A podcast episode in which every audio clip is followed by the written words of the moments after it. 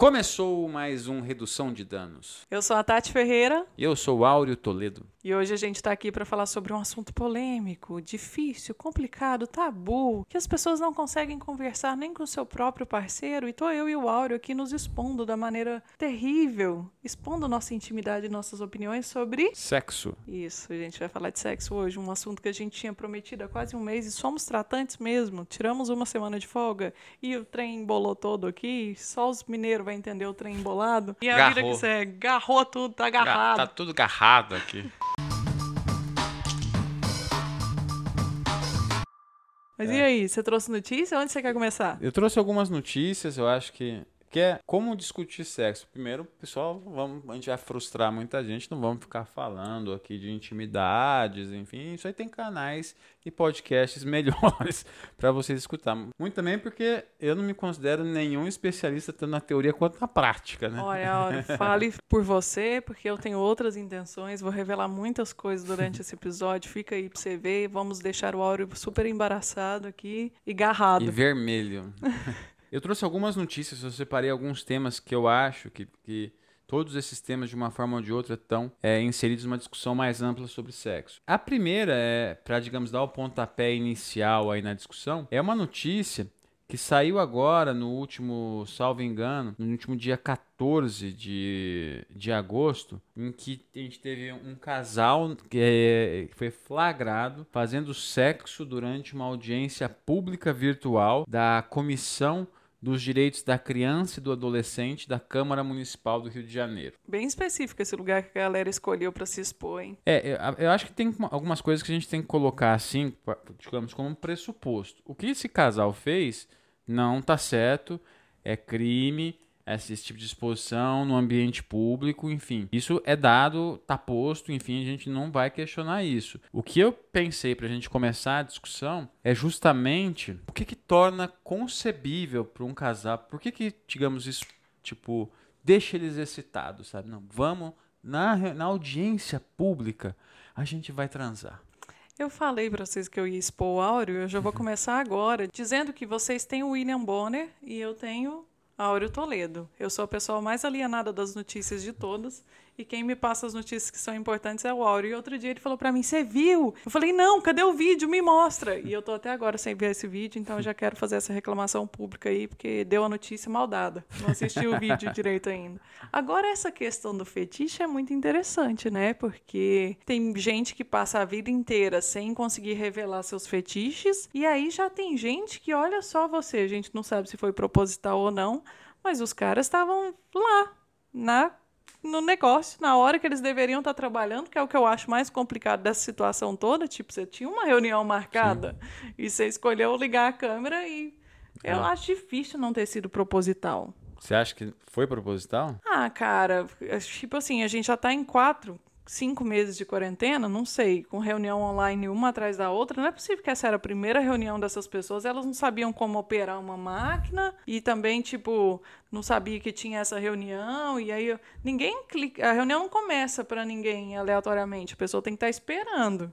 É. Será? O primeiro cenário que eu trabalhei foi justamente os. Ah, eles bobearam, o clima esquentou ali, começou a pegação e tal, e aí eles esqueceram de mutar o microfone e desligar a câmera e aí começaram, né? Na frente de todo mundo ali e tal. É, é, é, essa é uma possibilidade, essa segunda que você coloca. Eu achava possível. Mas eu falei, será que é mais provável do que a primeira? E aí, não sei. Eu achei que você ia falar, essa é uma possibilidade que eu, inclusive, considero. eu já fiquei pensando, vixe. Mas, é, não, é, sei lá. É porque a gente nunca sabe o que passa na cabeça da pessoa Sim. em relação às vontades que ela tem, né? Esse, esse fetiche do exibicionismo e do voyeurismo, na minha concepção, assim, eu fiz um estudo aqui no Data Acidez Feminina que, basicamente, é, ficou comprovado que é o mais comum da, de se exibir ou de ver outras pessoas se exibindo.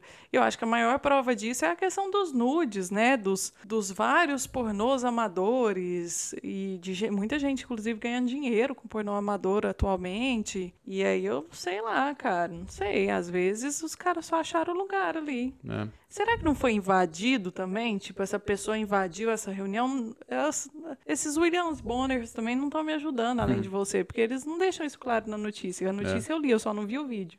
É, também, essa, essa informação eu não sei se, se foi invasão ou não. Eu acho que não foi invasão até onde eu consegui apurar, pelo que eu vi de fato, eram pessoas que tavam, eram participantes dessa audiência pública. E toda essa discussão, então, a, a forma como eu encarei ela foi: essas pessoas estavam é, tinham esse desejo de transar durante uma audiência pública ou do, durante uma live, que seja. Estavam excitados, queriam transar durante a live. E aí fiquei pensando, né? Esse, é um, esse tipo de discussão, o falar sobre sexo, discutir essas coisas, não é uma coisa que é fácil mesmo, né? Porque com todo mundo que eu conversei, assim, o, o, grupo de pessoas, né, que, no WhatsApp, ah, meus amigos, oh, você viu essa notícia e tal, e coisa, que louco esses caras e tal. Em última instância, todo mundo fica meio sem graça ao falar, né, ah, nossa, que loucura isso aí e tal, né. É, vai de um extremo ao outro, né, é. ou a pessoa simplesmente se cala e não fala nada, ou ela entra no, ou então fica nessa de vergonhoso, né, que é o mesmo que,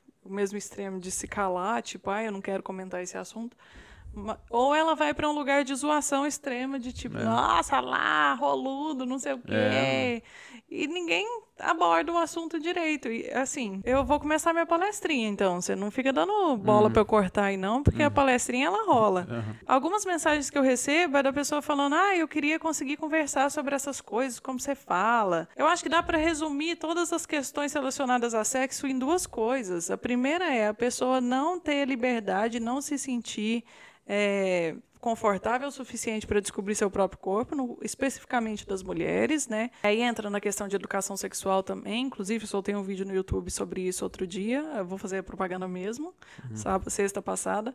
E também tem uma outra questão que é essa de as pessoas não saberem conversar sobre o assunto. Tipo, tem que ser um climão, tem que ser uma, um evento, tem que ser uma coisa, sei lá, é, todo mundo fica desconcertado, mas ficar pelado na frente um do outro e fazer transas é, na live ou em, e, gente, vamos combinar, tem tantos outros sites para as pessoas se exporem desse jeito, é um fetiche muito específico mesmo. Uhum. E aí, assim, muito complicado, porque vai ter gente que vai passar a vida inteira sem realizar fetiche nenhum, porque não conversa sobre isso. E, ao mesmo tempo, eu acho que existe. Aí, falando em possibilidades, eu acho que existem duas possibilidades. A primeira é uma pessoa passar o resto da vida sem conseguir falar sobre o assunto e, da mesma maneira, não conseguir realizar os seus fetiches, ou uma pessoa até conseguir realizar seus fetiches, mas às vezes não ter tanta liberdade para falar sobre. Porque, velho, eu acho que é muito raro gente que conversa de boa. Não, é muito difícil. E esse ponto que eu acho que é justamente. É foi o, é, essa notícia veio como ponto de partida, porque me fez refletir é, sobre uma questão, né? Tipo, a reação das pessoas ao vídeo, né? É como eu disse, teve problema lá de que foi inadequado a exposição, é explícito isso tudo, tem enquadramento em lei, enfim, etc, para ser avaliado de que forma vão ser punidos ou não se vão ser punidos, né? É, o que eu fiquei pensando foi o seguinte: todo mundo é, ficou sem graça. Nossa, que maluco, né? Essas pessoas, né? São doidas e tal e coisa. E fica sem graça de comentar. E aí isso eu fiquei pensando, as pessoas, eventualmente até algumas pessoas curtiram a ideia, sabe, né? Mas aí chegar na hora de falar para alguém, para o parceiro, enfim, para a pessoa que poderia em última instância ali concretizar com ela o, o ato, transar na hora da, da live, ela fica retraída, não consegue conversar, né? Enfim, esse é um caso extremo, né? Porque é, é um fetiche. Eu particularmente acho bem estranho se de fato era a situação, mas o que eu chamo a atenção é que uma situação como essa aponta duas coisas da, sobre a dificuldade de falar. A primeira é que a gente, muitas vezes, a gente tem dificuldades de falar sobre sexo porque tem todo um, um constrangimento social a, sobre falar sobre o tema.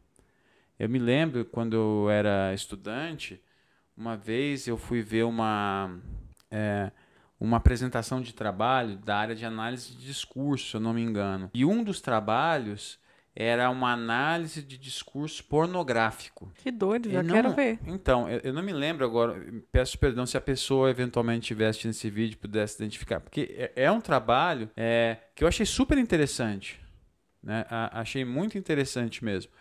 E só que a apresentação da pessoa foi um climão constrangedor na sala, porque estava todo mundo super sem graça. A pessoa a, analisando as fotos, as imagens e tal, e era muito, tipo, climão maneiro. Então, o primeiro ponto das dificuldades que eu vejo, né, é essa questão você tem um constrangimentos sociais, impedimentos sociais, né? Que olha, isso você não fala, isso é proibido, enfim, isso é entre quatro paredes. Mas também tem uma questão que aí eu acho que é mais de cunho pessoal, né? Que é você está falando de algo que é muito íntimo seu. E você expor a sua intimidade, a intimidade com relação ao sexo ainda, para uma outra pessoa, você tem que ter um grau de confiança gigantesco.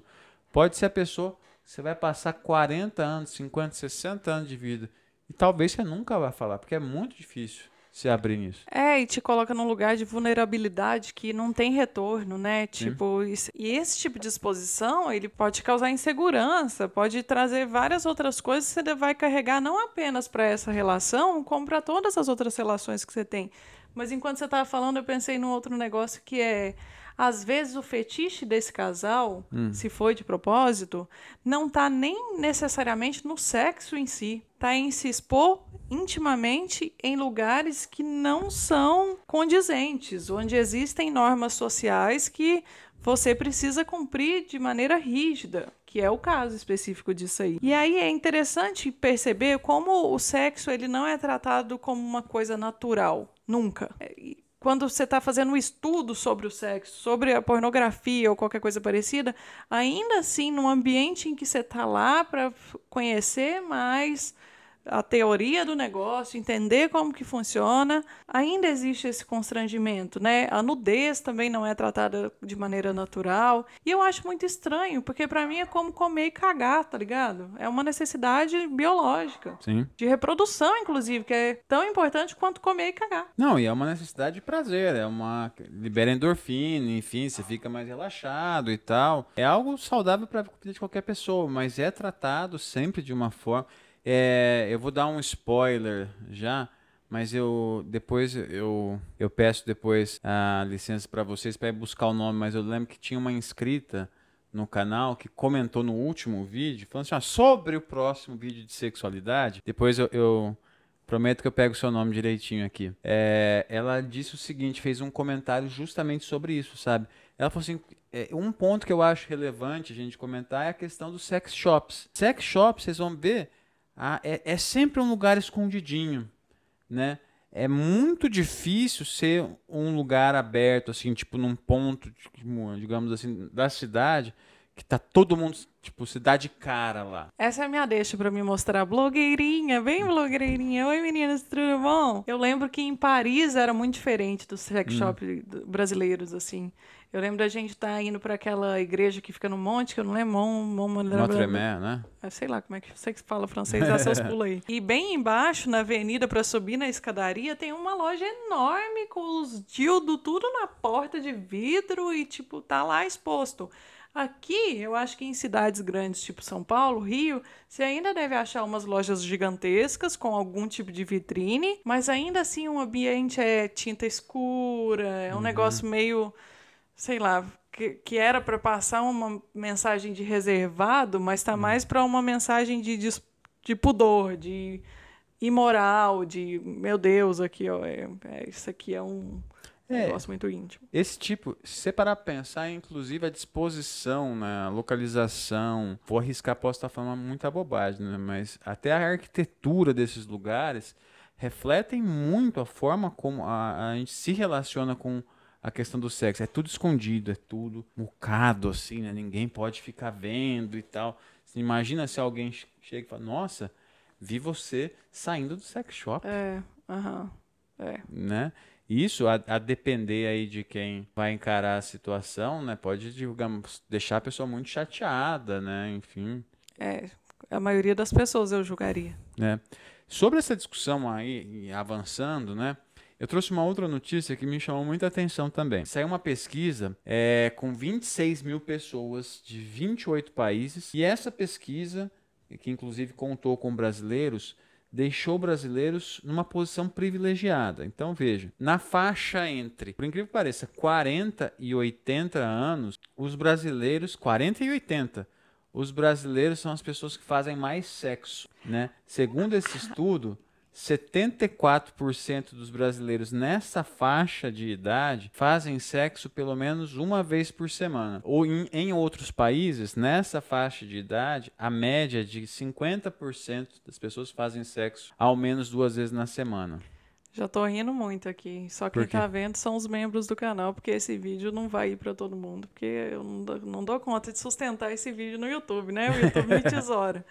Mas estou rindo muito, porque primeiro, na hora que você falou, nossa, os brasileiros nessa pesquisa estão numa posição de privilégio, eu pensei, é desigualdade. Hum. A gente deve estar na primeira posição, que não é necessariamente um privilégio, mas tipo, estamos no topo. E aí depois você falou, ah, que os brasileiros transam mais do que os outros países. Gente, e o tanto que a gente mente com a quantidade de vezes que transa por semana ou mês? Mas tem um dado, é, eu quero acrescentar, eu queria que você reagisse você primeiro. Já sabia que eu ia dar esse chilique, né?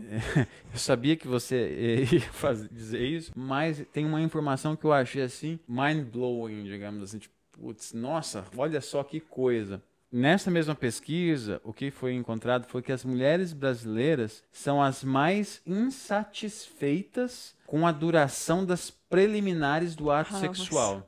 Não precisava né? nem de pesquisa, né, galera? E ó, e, e e, e, ainda, elas são as mais insatisfeitas com relação às preliminares, além de serem as mais. são as que também apresentam ao, mais ausência de orgasmo durante a relação.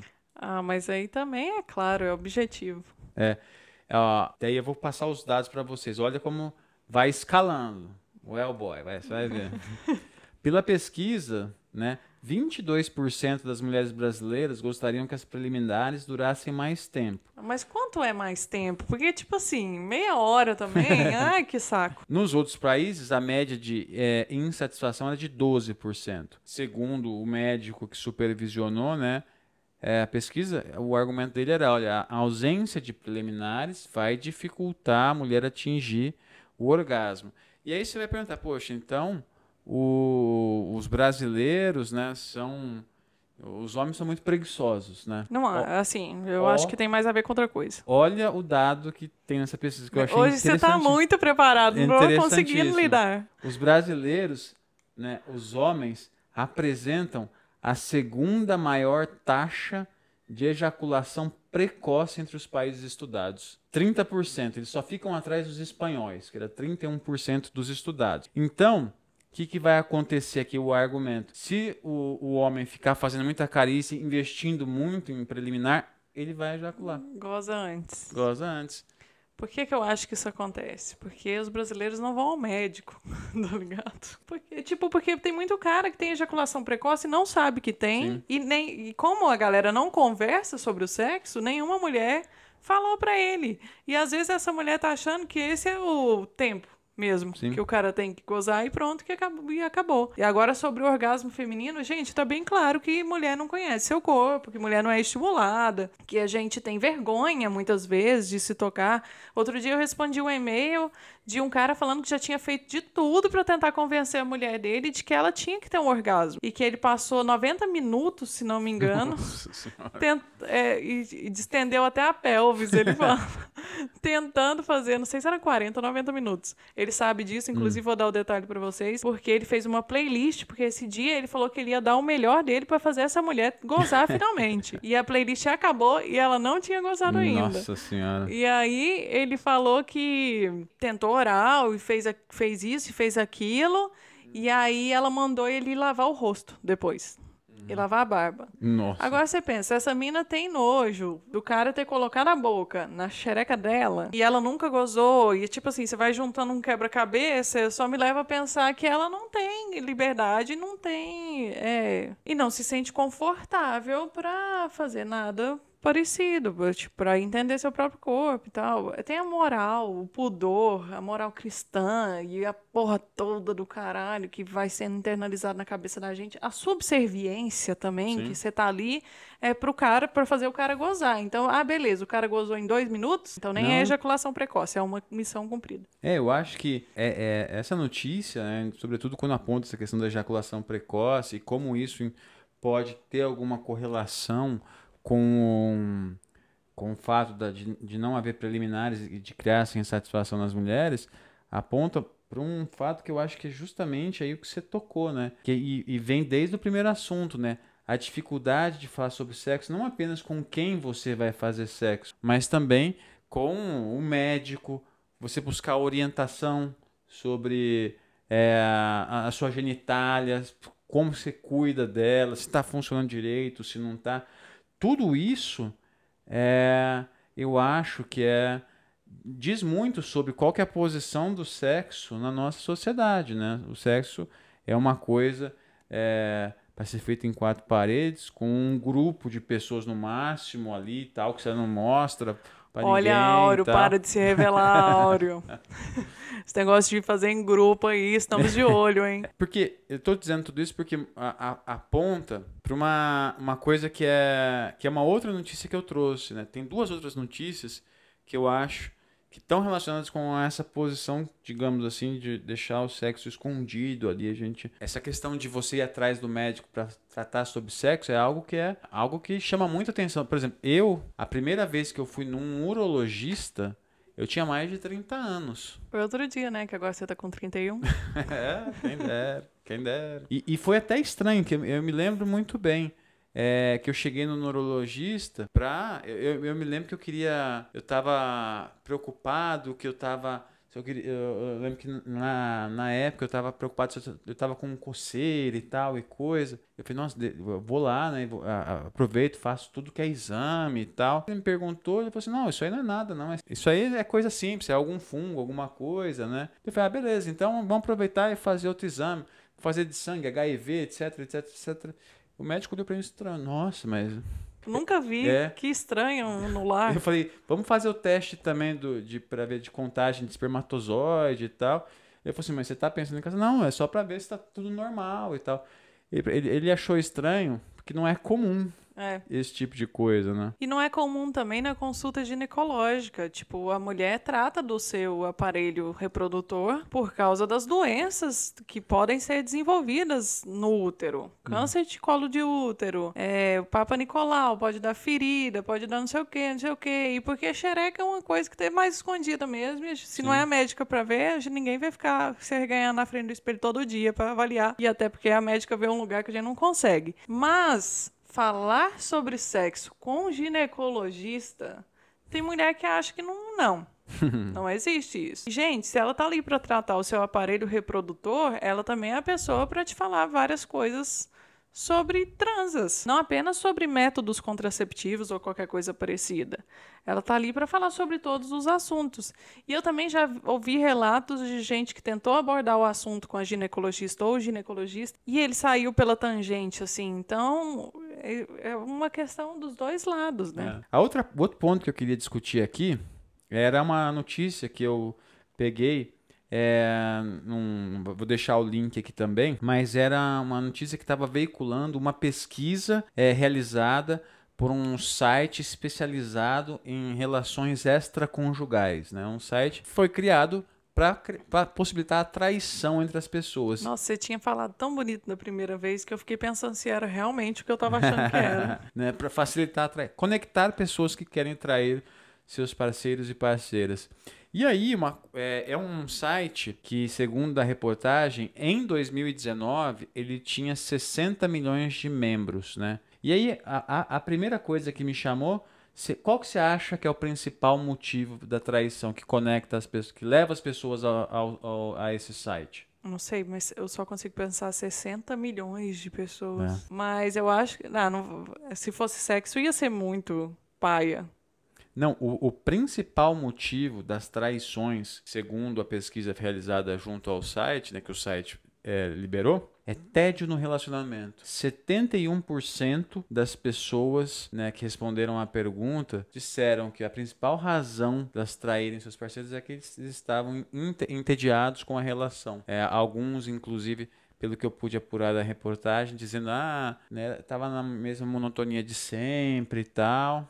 E aí resolveram partir para o site. Nossa, mas aí ela... isso é seguido, olha a diferença. Por vingança, 14%. Vingança reconheço. e brigas com o cônjuge. A pessoa briga, tipo, vai lá, 9%. Eu não sei vocês que estão ouvindo, mas eu achei essa uma desculpa muito esfarrapada pra ser mau caráter. tipo, tédio no relacionamento. Ai, hoje eu acordei. e tá- Ah, não, mano. É, e- e- eu, eu me chamou a atenção a ideia do tédio, porque se, se o relacionamento. Veja, pelo menos eu posso estar muito equivocado na interpretação aqui, viu? mas. Tá, Cuidado, ah, hein? Cuidado com o que você vai falar, hein? Cuidado. O relacionamento tá, tá, tá, tá tão entediante que é mais fácil, né?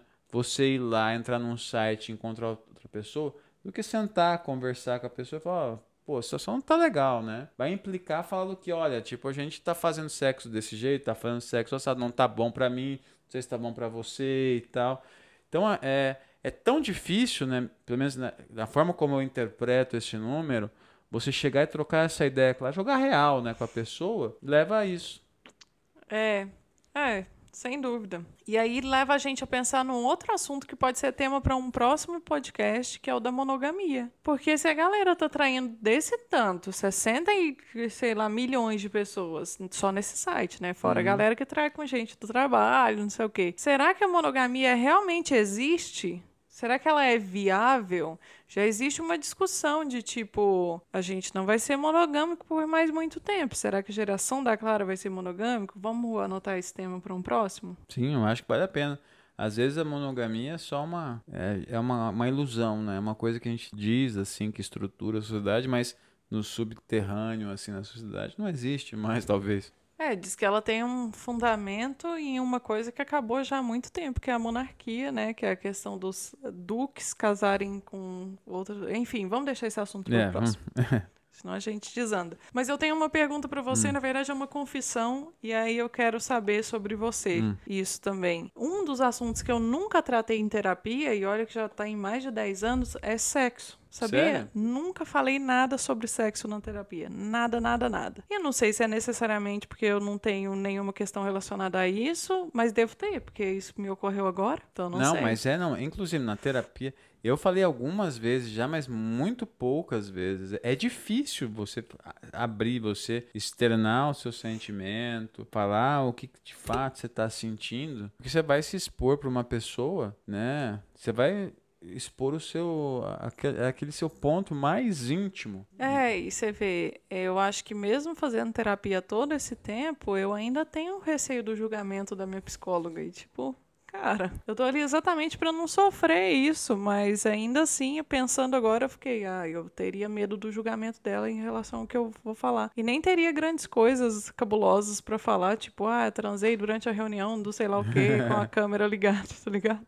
Uhum. Tem algumas outras outros dados né, é, sobre a questão da traição aqui que me chamaram muito a atenção dessa nessa reportagem, né? A primeira é que nesse site de relacionamento aí, a maioria das pessoas é, são mulheres. Você tem a média é 1,91 mulheres ativas para um, cada homem. Então, essa Quase qua- duas. quase dois para um. Tem algumas outras é, cidades, é, eles fazem uma distribuição por cidade no Brasil, onde tem mais, e aí São Paulo se destaca, mas tem outras cidades também aqui que tem muita gente, na maioria capitais, né? Ou cidades grandes. Isso chama a atenção também, né? Que é, envolve tecnologia, deslocamento grande É, e tal. Eu acho que é só por causa disso mesmo. É. Acho que a galera, às vezes, do interior não se ligou ainda É. que existe esse, esse esquema. E tem, uma, tem um outro dado que a gente até postou no blog outro dia sobre essa mesma pesquisa, que é que lá eles afirmam que quando se trata de traição, as mulheres levam menos tempo para agir do que os caras. Então os caras ficam conversando mais enquanto a mulher já quer ir direto ao assunto e resolver o negócio. Uhum. Achei curioso também isso. É, e, e isso é um, um outro site que me chamou, uma notícia que chamou muito a atenção de um outro site, ainda sobre traição, é um, é, o site também estava trazendo alguns dados sobre o tema e falando assim, dois dados me chamaram a atenção. Os dias que ocorrem mais traição é o carnaval, Ah, dia dos namorados, Nossa, o ano que vem a galera tá muito ferrada, porque não vai ter carnaval. terceiro dia, eu nem sabia que tinha essa data. Natal deve ser. Não, dia da secretária. Tô chocada. Você acredita? Meu Deus, é muito fetiche pornô barato brasileirinhas. Uma coisa que depois, é, se a gente for fazer algum, eventualmente alguma ampliar essa discussão, é uma coisa, um dado que é interessante de trazer deve ser o- os horários de pico em motel, né? Ah, é. Não, a gente conhece uma pessoa que trabalhou em motel durante muito tempo e ela falou pra gente que os picos são na hora do almoço, não é? E depois, manhã às cedo. seis horas. É. É. é. bem cedinho, tipo antes das oito, nove horas, na hora do almoço e seis horas. O que que isso te leva a pensar, pessoa que tá ouvindo isso? que é a galera que tá trabalhando, né? Que é a galera que tá traindo. É. Porque o cara sai do almoço, a, a mulher sai pro almoço e vai comer no motel. É. O. Enfim, parece que as, a notícia sobre sexo sempre envolve essas coisas, né? Tipo, traição e tal. Você pensa, não, traição, isso e aquilo. Mas eu achei essa, essa última notícia que eu queria compartilhar é uma das coisas mais bacanas, assim, que eu vi, assim, recentemente, né? Que é a... A gente vai deixar o link depois pra vocês acompanharem, mas é uma notícia é, em, sobre um casal que fez um experimento, né? É, a mulher e o marido fizeram sexo todo dia durante um ano. Nossa, Deus. Mas veja, olha, olha a situação. Eu lembro que quando eu era alguns anos atrás, eu tinha visto uma notícia de que, mas eu, eu tentei encontrá-la, mas não consegui encontrar. Era uma notícia que tinha acontecido um mesmo experimento da pessoa, do casal ou um grupo de casais fazerem sexo, tentarem fazer sexo durante todo o dia, e aí eles não estavam conseguindo mais, estava cansado, enfim, é, se estava se vendo como obrigação, era uma obrigação e isso não era legal. Só que nesse caso aqui, a mulher a Brittany Gibbons, ela depois que ela deu à luz ao terceiro filho, né, ela se assustou muito com a forma como o corpo dela ficou. Ai, minha filha, reconheço também esse, esse sentimento aí. E aí depois que ela teve deu à luz pro seu terceiro filho, ela falou que ela não conseguia se ver mais nua. né? Ela falava: "Meu Deus do céu, o que que aconteceu com o meu corpo e tal e coisa". Então ela é, é, nem o marido dela ela podia ver ela nua. Então ela estava muito retraída, né? E aí, um, um determinado dia, assim, isso estava prejudicando as- o relacionamento, tudo. Ela resolveu fazer o experimento. E o experimento foi qual? Ela resolveu aceitar o corpo dela, começar a fazer sexo com o marido todos os dias. E aí, o que aconteceu? Depois de três meses, ela estava se sentindo super segura. Ao final do, do experimento, né, ela chegou, né, disse o seguinte: eu não fiz isso para salvar o, o meu casamento, eu fiz isso para me salvar. Ela estava com uma, um problema é, tão pesado com relação ao corpo dela e com a sexualidade. E aí, a partir do momento que ela começou a a se aceitar e olha, não, vai ser desse jeito, é o jeito que eu sou e tal. E ela se sentiu super mais segura e, eles, digamos assim, a qualidade do relacionamento deles melhorou horrores. Parece que eles, inclusive, Vão ter lançaram, um quarto filho. Ah, meu Deus. lançaram um livro contando a história, tudo tal. Eu achei interessante. Aí tem uma romantização, digamos assim, nossa, enfim, é tudo isso.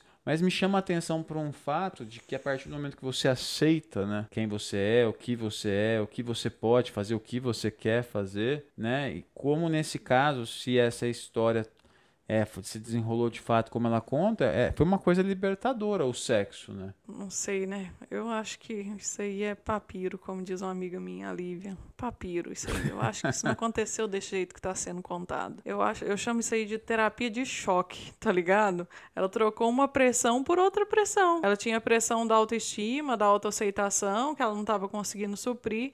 Ela trocou isso por satisfazer o marido. O- Tipo, sei lá, ó, Não, é- ou transar todo dia, que eu acho, tipo, eu, eu não aguentaria uma semana, eu já ia ficar, ah, não, sério, tudo que é obrigatório já é um saco. E ela, ah, não, obrigado, sei lá, também as pessoas funcionam de uma maneira Não, diferente, né? Ninguém é igual a mim. Mas eu acho que o ponto aí que eu concordo plenamente é o ponto de que quando você começa a compreender que as suas características físicas elas são sim é, agradáveis para outras pessoas, porque essa questão da autoestima ela vem muito no- na comparação, né? De, Tipo, ah, fulano é mais bonito que eu e tal. Ou a, a comparação consigo mesma. Meu corpo era bom antes do ter feito, meu corpo era bom antes do terceiro filho, depois eu não quero mais ser essa pessoa. Eu acho que isso aí é assim cristalino. Eu acho que é a única solução para que a pessoa consiga Sim. viver bem consigo mesma e ir num relacionamento a dois, porque não tem nada pior do que você conviver com uma pessoa que não se gosta, que se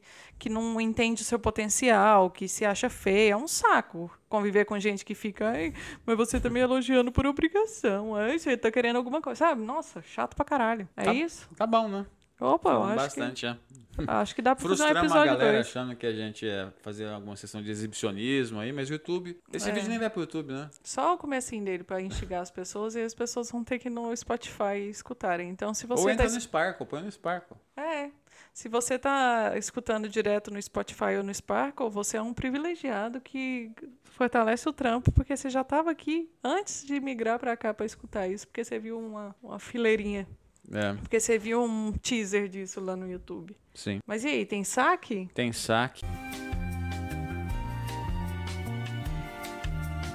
Hoje eu queria, então, eu trouxe alguns aqui pra gente comentar. O nosso último tema, só pra lembrar o- os nossos aí, ouvintes, né? Foi sobre masculinidade frágil, né? E aí eu selecionei alguns.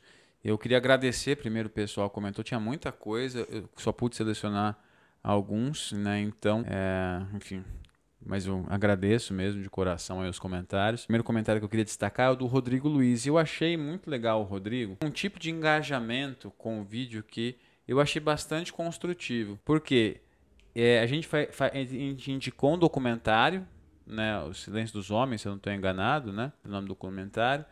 E aí o Rodrigo foi, comentou, é, esse não é um bom documentário e acho melhor esse aqui. E indicou. Então, Rodrigo, queria te agradecer aí.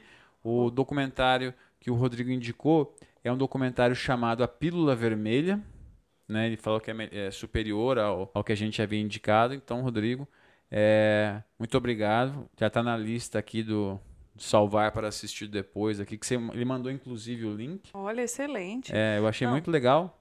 Porque é um tipo de engajamento. É, é, tá certo que a Tati tem mais casca do que eu aqui em, em rede social. Mas, tipo, teve um outro cara lá que falou assim: olha, ah, vocês não sabem o que é isso e o que é aquilo, já vou parar de assistir. Tá bom, aí, tá bom. A gente não sabe, você não quer explicar, beleza, a gente É, então. descobre por si só. É. É, eu acho eu que tenho essa- casca mesmo, né? Eu tô tipo, ah, tá bom, beleza. É isso que eu acho que tipo, era opor- se esse cara, se a gente não sabia de uma coisa e esse outro cara aí sabe, era a oportunidade de fazer como o Rodrigo, ó, não é isso, vai aqui e olha isso aqui. Ah, ele tem preguiça, né? Mas, É. Rodrigo, eu queria dizer que você é o melhor tipo de pessoa na vida, não apenas para engajar no vídeo de- do YouTube, porque não tem nada pior do que uma pessoa que fala para você, não gostei. Você falou, esse não é tão bom quanto esse, já direcionou a gente, já deixou uma dica. É, é por mais Rodrigos no mundo, é só isso que eu quero. É. Enfim, então, muito obrigado, Rodrigo. Vamos para os próximos aqui. Deixa É, eu falar um negócio. Pois não. Tem... Pois não, foi ótimo. Pois não. Tá aqui seu troco. É, tem um. Esse episódio passado fez muito sucesso em um lugar que eu não esperava, que foi na nossa própria família. Ah, é? É, Grace assistiu, me comentou sobre ele. Tio Renato e a Kaká também viram, viram juntos. Foi muito legal. O tio Renato, inclusive, falou que a gente tem que olhar mais pra câmera. É, Valeu, rapaz. Renatinho. Várias críticas con- construtivas aí. Então, eu achei legal isso também, porque é um assunto que a gente não necessariamente conversa com essas pessoas. E aí foi uma ótima oportunidade pra gente falar sobre. Sim. Tá vendo, gente? A gente também tá servindo como é, assuntos pra você tratar aí quando você estiver sem. Provocadores. É, quando você estiver sem assunto, você É. fala, ah, eu, vi no podcast. É, então, vamos lá. A- além do comentário do Rodrigo, tem outros comentários aqui que eu acho que valeria a pena a gente é, discutir, é, a- pelo menos comentar. O primeiro é o da Alessandra Halber. Ela escreveu o seguinte: Meu esposo e eu assistimos esse documentário, Silêncio dos Homens, o que a gente indicou, juntos. Fiquei reparando nas rea- reações dele durante as cenas. Como é difícil um homem se colocar nesse lugar de vulnerabilidade. Somos do interior do Mato Grosso, uma cidadezinha de 20 mil habitantes. Graças a Deus tem internet para termos eh, contato com outras realidades, porque o preconceito aqui é muito grande. É muito difícil mesmo, né? E eu acho que é difícil até partir do ponto inicial aí, que é abrir o documentário pra assistir também. Sim. Talvez ele só tenha visto porque você chamou. ou porque você convidou, porque você estava junto. Às vezes ele não teria nenhum interesse. Isso eu achei muito bacana, que ainda mostra, né, que a despeito do 2020, né, a gente ter acesso à internet, um monte de coisa, é muito difícil ainda a gente romper determinado tipo de preconceito. Não, esse papo de, nossa, estamos em 2020 e até hoje. Galera, é 1950 aqui, ó. Às vezes 1920. Média, às vezes. É, tipo, não evoluiu. Eu acho que, inclusive, eu acho que é cíclico. Tipo, a gente tem um avanço e retrocede. Tem um avanço e retrocede. Não sei se vocês concordam. Polêmico. ah, eu fico triste. Tem um outro comentário aqui da Joyce Santana. A Joyce diz o seguinte. Quando ouvi a história do pai que foi para trás da casa para comentar o filho, imaginei meu pai. Ele nunca me disse que amava. Por muito tempo, a falta de afeto me revoltava, fazia com que eu tratasse ele com frieza. A terapia me ajudou a ver a situação de outra forma. Hoje nos damos melhor do que nunca. Ele nunca vai dizer que me ama, mas consigo ver o amor que ele demonstra do jeito dele. Minha criação sem afeto me fez ser uma pessoa que não demonstra afeto. Imagino que seria muito, ela colocou muito difícil ser afetuosa com o filho, principalmente na adolescência. Por hora não tenho acho que preciso de mais uns anos de terapia. Eu compartilho desse dilema um pouco assim também. É. Lá em casa é muito dividido, né? Minha mãe é mais seca, assim, mas ela demonstra amor com várias outras coisas. Eu acho que, inclusive, é um outro assunto muito bom pra gente falar. As várias formas de demonstrar amor, tá ligado? Uhum. Porque uhum. é, durante muito tempo eu fui um tanto revoltada com essa história também. Já o meu pai, meu pai é muito preguento, assim. Ele, nossa, abraça a gente com força, quase quebra a costela, tá o tempo inteiro abraçado, quer estar tá sempre junto e tal. Então tem esse balanço. Mas essa questão do, de ser seco com filho, essa é uma coisa que eu fico me policiando às vezes também, sabe? Tipo, de falar mais, de abraçar, de ser carinhosa. Porque eu sei que até pouco tempo atrás eu era pouco, até nos meus relacionamentos amorosos. E aí, obrigado, viu, Áureo? Valeu, obrigado. Obrigado, Schneider. Porque, né, minha psicóloga, ela precisava chamar Schneider. Não uhum. dava pra chamar outro nome. Eu acho isso, assim, é, recorrente até. Acho que muita gente passa por essa mesma Sim. coisa. Principalmente com pais, né? Porque o pai, como a gente disse, sim. tem mais dificuldade. Tem gente aqui balançando a cabeça que sim também. Então não, não estamos sozinhos mesmo, viu, pessoal? É, tem, e esse aqui é um comentário que eu achei muito rico, tem muita coisa para comentar. E agradeço, agradeço o Rafael que fez o comentário e, e o depoimento que ele deu, né? Que não é um comentário, ele fez um depoimento que eu achei muito bacana. Rafael escreve assim: Isso é complexo. Tenho 22 anos, cresci na igreja protestante, sempre tive como certo perder a virgindade depois do casamento. Passei quatro anos com a mesma esposa, tivemos nossa relação, mas depois que saí desse relacionamento que foi incrível, vi que o mundo me cobrava o tempo todo. Fale com mulheres, coma elas, se vanglorie de ficar com as mais bonitas, se vanglorie por olhar a bunda das mulheres. E se você não olha automaticamente, você vira homossexual. Se não assedia, você não gosta e assim por diante. E outra coisa que percebi também é que o mundo define sucesso masculino como ser comedor. Caso não seja, se você não transa, é fracassado. Fiquei muito decepcionado com a sociedade que, para mim, mais parece uma quinta série. Hoje fico com mulheres que confio muito, sempre fui muito sentimental, nunca gostei de futebol, sempre ouvi piadas a respeito da forma mais leve e sentimental que levo a vida, mas jamais vou ceder a esses pressupostos sociais que nada tem a ver comigo. Não sou ator, sou humano e digo sim que eu amo meu pai e minha mãe em alto e bom tom. Nunca gostei, tá? Mas. De repente apareceu um cachorro aqui, é isso mesmo. Mas no início, quando vi o mundo fora da igreja, em alguns aspectos, até dentro dela, foi realmente decepcionante. Caralho, que lição de vida, hein? Ó, Rafael, tá de parabéns. Primeiro, é pelo fazer o depoimento público com o nome, enfim. Segundo, destacar tudo isso que você passou. E o terceiro, eu só tenho que dizer que não tem que mudar mesmo, cara. É. Não tem que mudar mesmo, não tem é. que se atentar, se adequar a algo que não é você. É, e parabéns principalmente por ter a coragem e a ousadia de ir contra a maré, porque a gente sabe que não é uma coisa simples. Como a gente comentou no episódio passado, muitas vezes é inclusive excluído de algum grupo, causa um constrangimento gigantesco para a pessoa, pode ser até traumático. Então, nossa, eu tô tipo assim, ó, batendo palmas com, com os pés, pés porque Olha, Sensacional, Rafael. Gostei muito do depoimento. E muito obrigado vocês por se mostrarem vulneráveis aqui também e contarem as histórias de vocês e as experiências de vocês para que a gente possa trazer mais identificação e reconhecimento com quem está assistindo, com quem está ouvindo também, porque eu acredito que a partir do momento que você se reconhece, que você começa a se auto-questionar e, e entender, não, isso também rola comigo, então foi diferente para outra pessoa, acho que dá para ser diferente, né? É, tudo isso se encerra, é, o assunto do, do último vídeo, né? Se encerra com um comentário da Vanessa Mesquita, né? A, a Vanessa Mesquita diz o seguinte pra gente: Meu sonho é que as futuras gerações sejam mais livres para demonstrar sentimentos.